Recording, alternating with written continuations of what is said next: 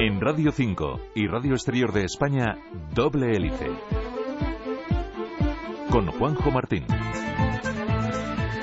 Lo entendemos por una percepción sensorial, algo que nadie desea, que todos evitamos. Se presenta de muchas maneras, con pulsos, agudo, sordo, intermitente o constante. Todos, en diferentes grados, lo hemos padecido y sabemos el gran alivio que supone su desaparición. Les hablo del dolor. Hola, bienvenidos a la quinta temporada de Doble Hélice. Para arrancar esta temporada, que también traerá novedades relacionadas, ojo, eh, con la televisión y con nuestra expansión radiofónica, hemos elegido un tema que es muy común y cotidiano, pero que sin embargo no es muy conocido.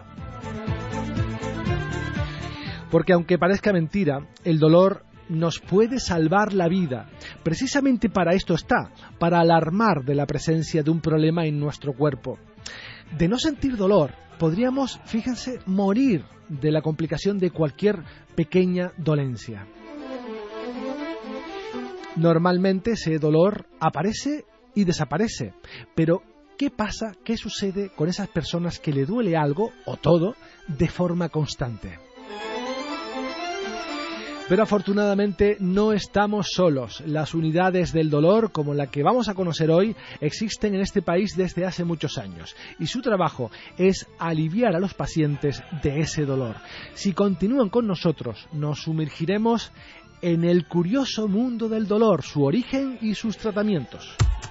Detrás de cada fármaco, de cada tratamiento, existe un mundo apasionante de investigación. Doble hélice. Y para hablarles del dolor tenemos con nosotros al doctor Javier, Javier Arranz, que es jefe de la unidad del dolor crónico del Hospital Universitario Nuestra Señora de la Candelaria. Javier, gracias por estar con nosotros. Muchísimas gracias, muy amable. Es un placer. Siempre en esta estructura que hemos mantenido durante cinco temporadas comenzamos un poco abordando los temas generales, a modo de pirámide invertida. Y la pregunta inicial es la obvia. ¿Cómo podemos definir el dolor? ¿Cómo lo define la ciencia?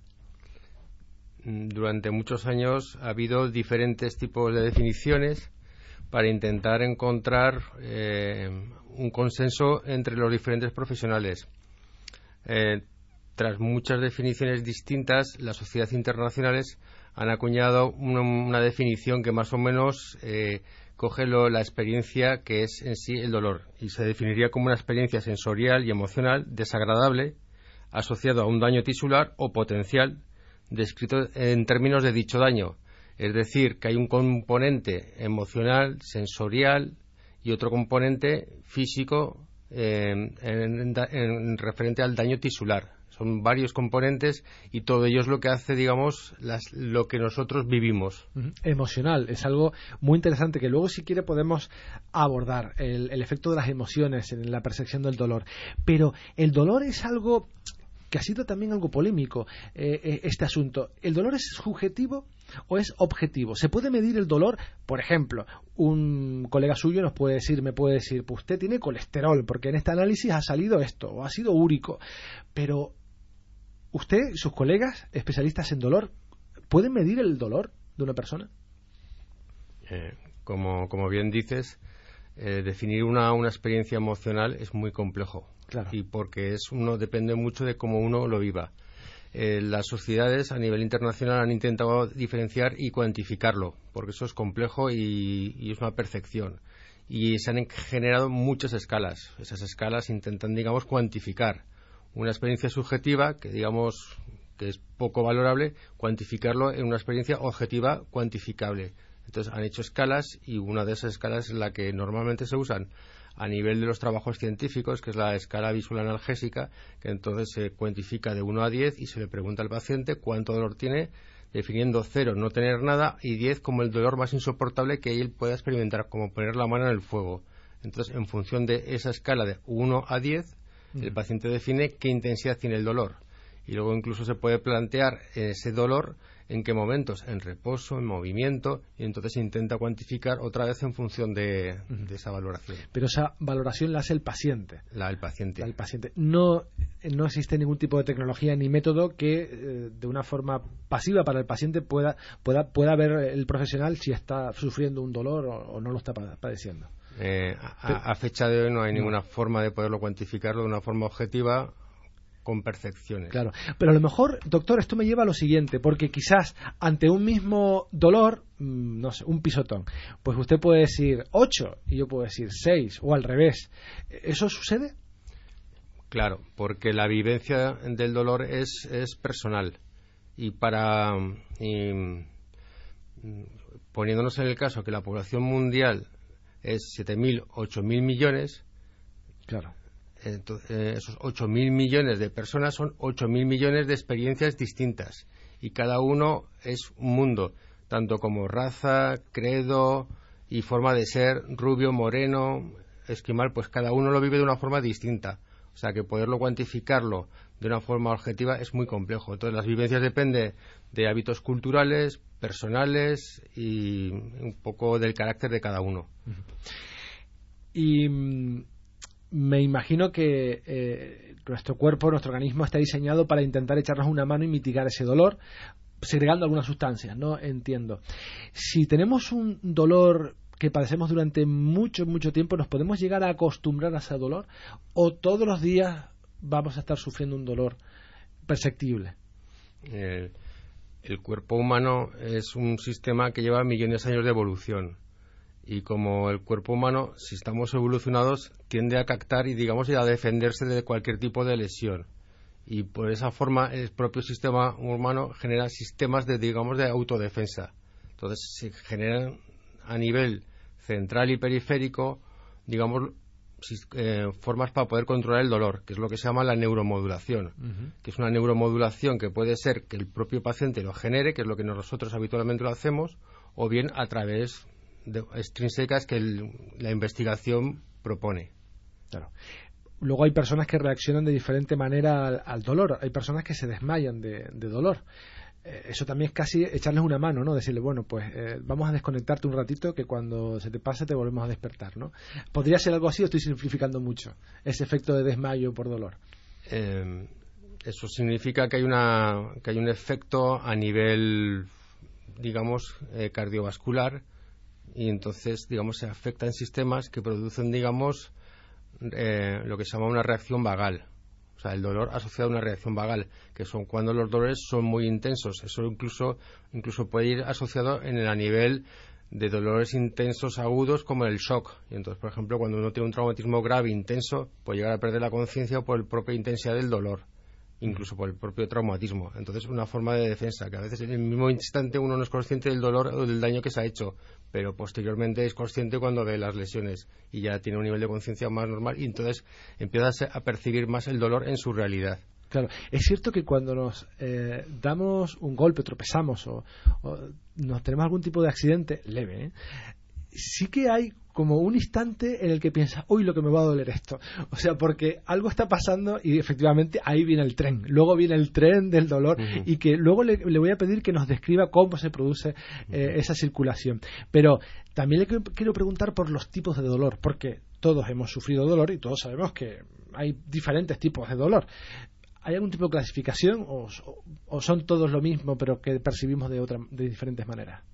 Hay dos, en líneas generales, lo que la población, lo que los, a nivel científico sería, eh, se definiría lo que es un dolor agudo, que es, lo, es un dolor intenso, localizado, que tú mismo sabes por dónde está, y eso sería el dolor agudo, que es un, normalmente es un periodo de tiempo que dura de cero a tres meses. Y a partir de los tres meses, cuando ya empieza a ser más persistente, intenso, incluso ya no es tan localizado, incluso, incluso empieza a ser difuso, es lo que se llama ya un dolor, digamos, crónico. O sea que del poderlo localizarlo, ser localizado, te das un golpe, tú localizas exactamente el punto donde te viene el dolor, a ser una cosa más difusa, más constante y uno no puede definir como, en vez de decir un punto de la rodilla, dices toda la rodilla. Eso es como ya, entonces ya es cuando ya empieza ya a cronificarse. Entonces es dolor agudo y dolor crónico, que son dos conceptos en función del tipo de respuesta que existe. Vamos a estimular ahora la imaginación del oyente porque vamos a imaginar eso, el proceso que apenas dura décimas de segundo, vamos un poco a ralentizarlo para que nos lo pueda explicar. Vamos a imaginar, por ejemplo, que no le ha gustado alguna de mis preguntas y me da un, pisotón, que espero que no suceda. Me da un pisotón en el pie y en ese momento, ¿qué comienza a ocurrir hasta que a mí me duele el dedo? Normalmente, cuando se produce un golpe, a nivel periférico hay una serie de receptores. Esos receptores eh, por el propio estímulo, por el golpe, se libera unas sustancias, digamos que estimulantes. Y esas, sustancias estimulantes, a través de los nervios sensitivos, llegan a lo que hay un haz que va directamente a lo que es a la médula y llega al ganglio de la raíz dorsal, llegará, digamos, a nivel medular y desde la médula hay dos posibilidades. Normalmente, cuando nos damos un golpe, metemos la mano en el fuego, lo normal que tendemos es a retirarlo. ¿Y por qué? Porque se ha generado un arco reflejo de defensa. Eso ha habido un dolor agudo, intenso, limitante, que nosotros lo captamos y lo localizamos de una forma precisa y exacta y retiramos la mano. Eso se debería un dolor agudo y con un, digamos, un estímulo y una reacción. Eso es un mecanismo de defensa que el cual nosotros podemos localizar si te duele un costado, la mano, el dedo, el riñón, el corazón, más o menos. Y entonces ahí podemos ser precisos y decimos, mira, me duele esto, incluso. Luego, eh, si ese dolor, por lo que sea, eh, va entonces por la médula y va a nivel, eh, son vías que se llaman espinotalámicas, esas vías espinotalámicas, como va desde la médula espinal al tálamo a nivel cerebral y desde el tálamo que es digamos un poco que es la percepción más del dolor que tenemos a nivel y nosotros que tenemos que el propio cerebro lo entiende como dolor cuando lo hacemos consciente a nivel cortical. Todavía es una sensación que no sabemos, pero luego cuando llega digamos, a nivel cortical lo captamos ya como dolor. Entonces se produce un efecto desde lo que es a nivel periférico hasta a nivel central y hacerlo consciente tú puedes tener dolor. Si tuvieras eh, decorticado, o sea, sin corteza cerebral, no te enterarías de que tienes el dolor. Pero al tener la corteza cerebral, eres consciente que es lo que te está doliendo y luego hay otras vías que no, emocionales que hacen que toda esa información la podemos percibir con más o menos desagradable y eso es lo que hace que cada uno lo viva de una forma distinta en función de su personalidad. De su carácter, de su estructura, de, estado de ánimo hay, hay millones de factores tanto como genes, o sea que es que depende de, miles, hay millones de opciones. De factores. Y doctor, ¿los puede doler cualquier cosa? ¿Esos receptores del dolor están en todas las partes de nuestro organismo? Es, eh, por definición tienen que estar, porque es lo que nos, eh, por un lado, nos está alertando de que tenemos un problema en pacientes que no tuvieran receptores para poder captar el dolor, no tendríamos esa sensación. E, eso le iba a decir, que menos mal que están. porque el dolor eh, es una herramienta, mm, el dolor eh, agudo, como decía, no el crónico, el agudo, es una herramienta fundamental para saber que ahí, en ese lugar, hay un problema. Si usted me da un pisotón, yo veré eh, que la uña se está un poco mal, pero por ejemplo, en cosas que no vemos, internas, cualquier órgano, nos alarma de atención, cuidado, que aquí va algo mal. Y es fundamental. Pero el problema es cuando ese dolor ya no da la señal de un problema en concreto, sino se alarga en el tiempo, más de tres meses, si no me equivoco. El crónico. Eh, ¿Es un factor similar? Mm, ¿Funciona de la misma manera? ¿Es un dolor agudo pero que se mantiene en el tiempo o es otro tipo de dolor? cuando, cuando un estímulo se mantiene en el tiempo, como hemos comentado antes, el, sistema nervioso intenta compensar esa estimulación y genera mecanismos y esos mecanismos para intentar compensar el dolor, tanto a nivel periférico, donde nos hemos dado el golpe, como a nivel central inicial, digamos primera neurona, y segunda neurona, que es a nivel ganglio de raíz dorsal, a nivel medular e incluso a nivel cerebral. Entonces se generan otras sustancias para intentar compensar. Incluso a veces se puede generar, por tanto estimulación, pues eh, formas de poder eh, activar de una forma, o sea, no, solamente compensan, sino que a veces se puede llegar a activar y se puede llegar a tener el dolor como algo mantenido, como una información sobre informada a nivel medular, que el cuerpo no lo necesita, pero por lo que sea se está manteniendo y eso al final puede ser lo que se llama el dolor en sí como enfermedad, porque es el propio dolor que ha generado el dolor, por decirlo de alguna forma. Curioso. A muchas personas hay una palabra que siempre está unida a dolor, para muchas personas, ¿eh? que es la migraña. Hay muchas personas que sufren migraña y casi, mm, pues, sin solución. Están casi condenadas a convivir con ella toda la vida, porque nunca dan con el tratamiento idóneo. ¿Por qué son, son, tan complicadas de, tratar las migrañas, ese dolor de cabeza? Las migrañas, mm, la Organización Mundial de la Salud hace una clasificación de lo que son las cefaleas y entre lo que es las cefaleas pues hay múltiples subtipos. Para eso está lo que es la especialidad de neurología, que se basa en, la parte de cefaleas, que hay en todos los hospitales más o menos una unidad de cefalea que se dedica, llevado por neurólogos, en el que hacen una, eh, o sea, etiquetan exactamente cómo... ¿Cuál es la tuya? Claro. ¿Cuál es el origen y cuál es el porqué? Entonces, son complejos, tan complejos como que para que haya expertos en esa materia para poderlo estudiar. Y el origen a veces no se sabe el porqué y a veces sí se sabe la causa. Entonces hay que llevar a nivel, cuando uno tiene una cefalea mantenida y su origen se desconoce, pues hay que ir derivarse primero a neurólogos para que puedan hacer el estudio. Es un médico de atención primaria que localiza, luego se lo deriva normalmente a neurólogos y eso es, digamos, la estructura, porque es importante saber el por qué, porque las estructuras nerviosas hay múltiples causas para una cefalea, múltiples. No a todos nos duele la cabeza por los mismos motivos. No. Bueno, hemos llegado al, Ecuador de nuestro programa. Es momento, como saben, como hemos hecho en anteriores temporadas, de ofrecerles algún estudio, alguna publicación científica que nos parece curiosa y que entiendo les puede interesar.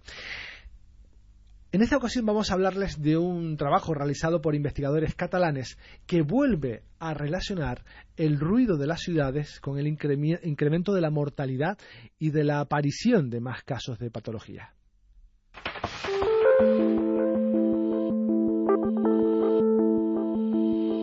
La ciudad de Barcelona podría evitar cada año el 13% de su carga de enfermedad si se cumplieran las recomendaciones internacionales de actividad física y exposición a la contaminación del aire, el ruido, el calor y el acceso a los espacios verdes.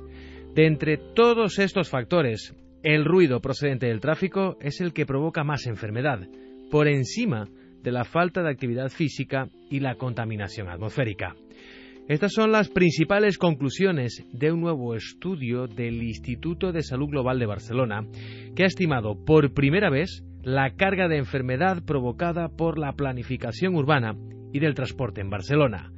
Si se cumplieran las recomendaciones internacionales para el desarrollo de la actividad física, la exposición a la contaminación del aire, el ruido, el calor y el acceso a los espacios verdes, Barcelona podría evitar cada año casi 1.700 casos de enfermedades cardiovasculares, más de 1.300 casos de hipertensión, cerca de 850 de ictus y 740 casos de depresión.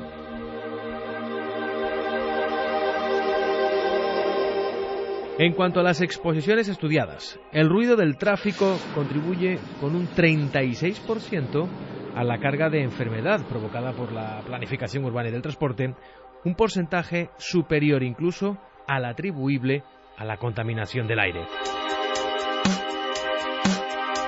La ciudadanía de Barcelona está expuesta a una media diaria de 65 decibelios durante el día y de 57 decibelios por la noche, superando así los niveles recomendados por la Organización Mundial de la Salud que son de 55 y 40 decibelios respectivamente.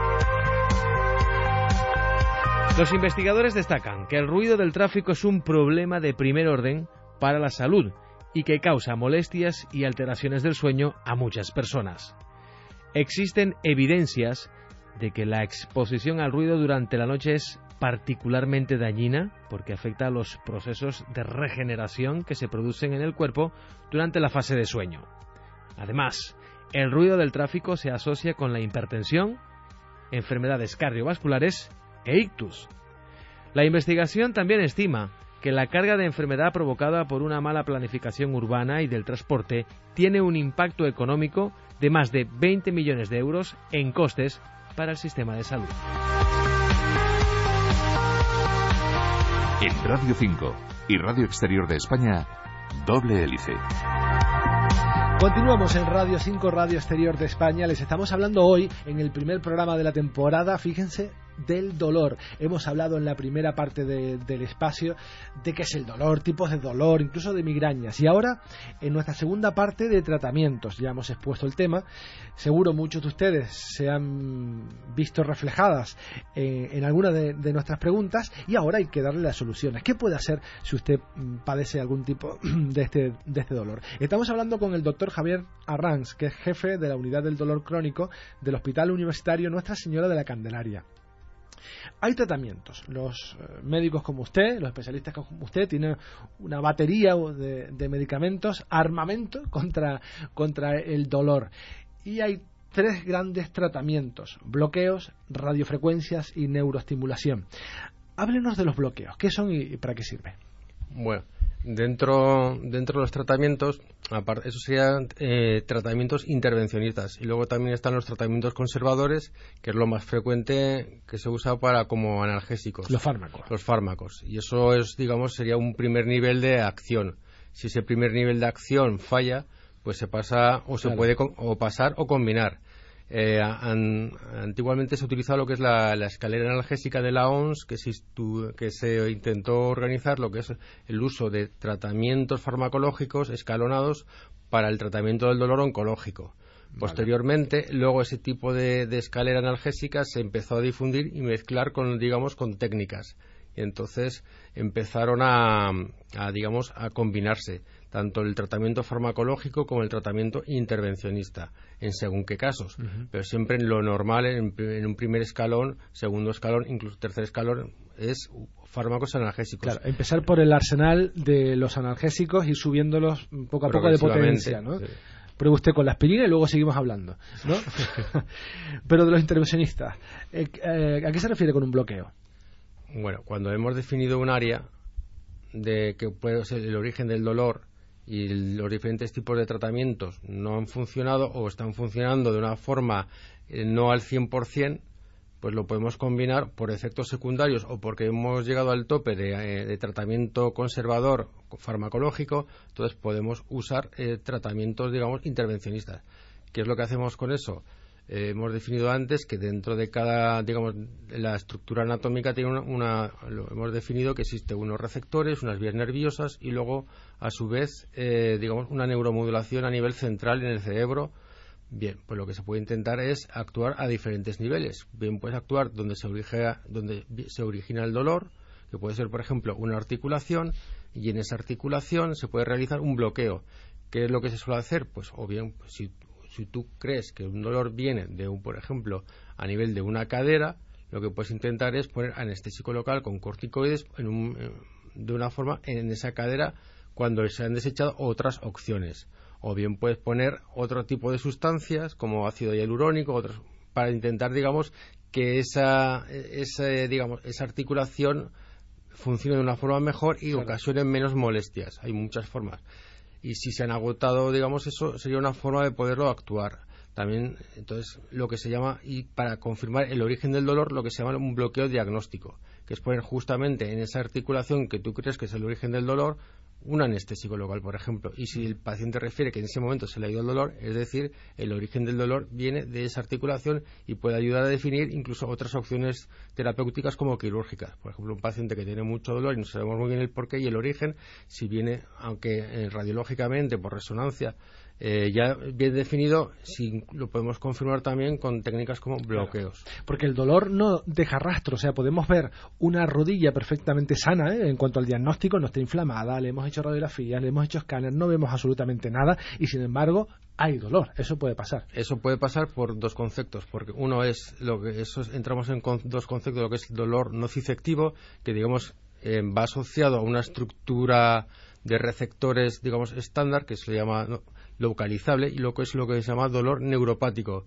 que viene de aferencias nerviosas que pueden ser incluso anómalas, que se pueden ir generando alrededor de esa estructura. Y eso puede producir un dolor que se puede definir. Hay unas escalas que lo cuantifican y que ayuda un poco para diferenciar lo que es un dolor nociceptivo, que es más o menos eh, músculo articular, y luego un dolor eh, eh, de otro tipo, que es más típico, que se llama neuropático, nociceptivo, del neuropático es más nervioso. ¿Por eso nos puede doler un miembro amputado, doctor? Un miembro amputado y entramos en el concepto de lo que llamamos dolor neuropático, que es un, nervio que está afectado, que está enviando unas, señales anómalas muy intensas, incluso tiene memoria de lo que del miembro que tenía previamente. Incluso ese miembro amputado puede ser hasta doloroso. Entonces, bueno, porque esa información que tiene el cerebro está presente y crea una memoria. Y entonces ahí podemos intentar tratar para intentar controlar ese dolor y ese estímulo. Por ejemplo, con radiofrecuencias, que es otro de los, de, los tratamientos. ¿En qué consiste? Hay dos formas. Igual que estábamos comentando antes, eh, mediante la radiofrecuencia lo que se intenta es controlar las vías aferentes sensitivas principalmente del dolor a la médula. Entonces, una forma de eso es intentar, bien, mediante una neuromodulación, que es normalmente lo que intenta es que no sea modificar lo que se llama la sensibilidad o el umbral doloroso y otra cosa es cuando ya es una desestructuración de esa, de esa área articular y solamente genera dolor, incluso se puede intentar, digamos, eh, que se dice una radiofrecuencia térmica, es decir, intentar quemar una neurolisis, intentar un poco esa, pero tiene que ser muy selectivo, preciso, para no poder producir otros daños. Y, brevemente, doctor, la neuroestimulación, ¿en qué consiste esta herramienta que tiene? Eh, le voy a poner un ejemplo muy claro. Por ejemplo, normalmente cuando uno se da un golpe en la cabeza, ¿qué suele hacer? Pues empieza a rascar la cabeza de una forma para intentar evitar que eso sea tan intenso. Pues eso mismo, porque el tipo de fibras que se, normalmente las dolorosas son las fibras C. Y entonces hay otras fibras que son las beta, que es cuando uno estimula.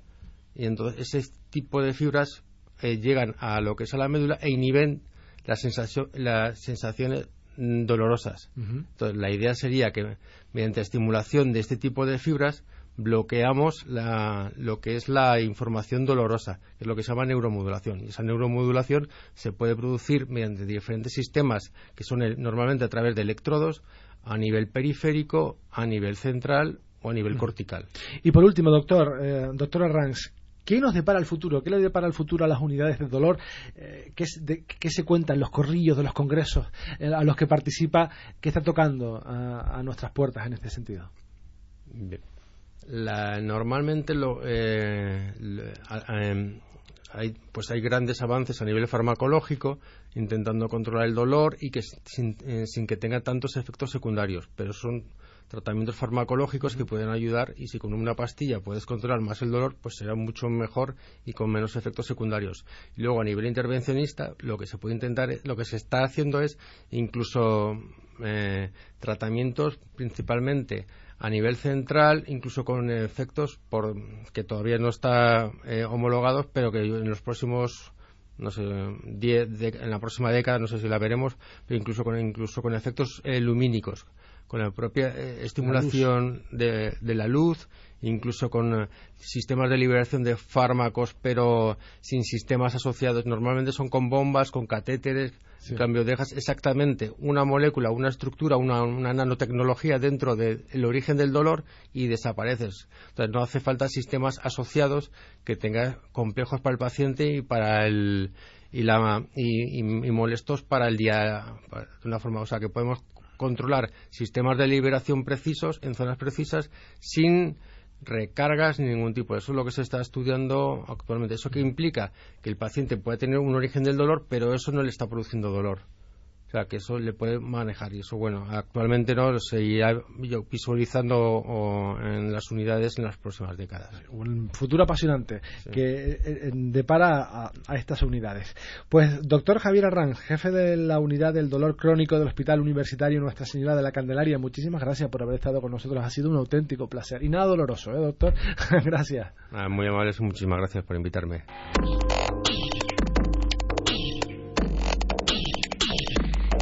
Y hablando del dolor y cómo evitarlo, llegamos al final de este programa que en esta nueva temporada también pretende bucear entre laboratorios y centros de investigación para mostrarles qué hay detrás de cada fármaco, de cada tratamiento.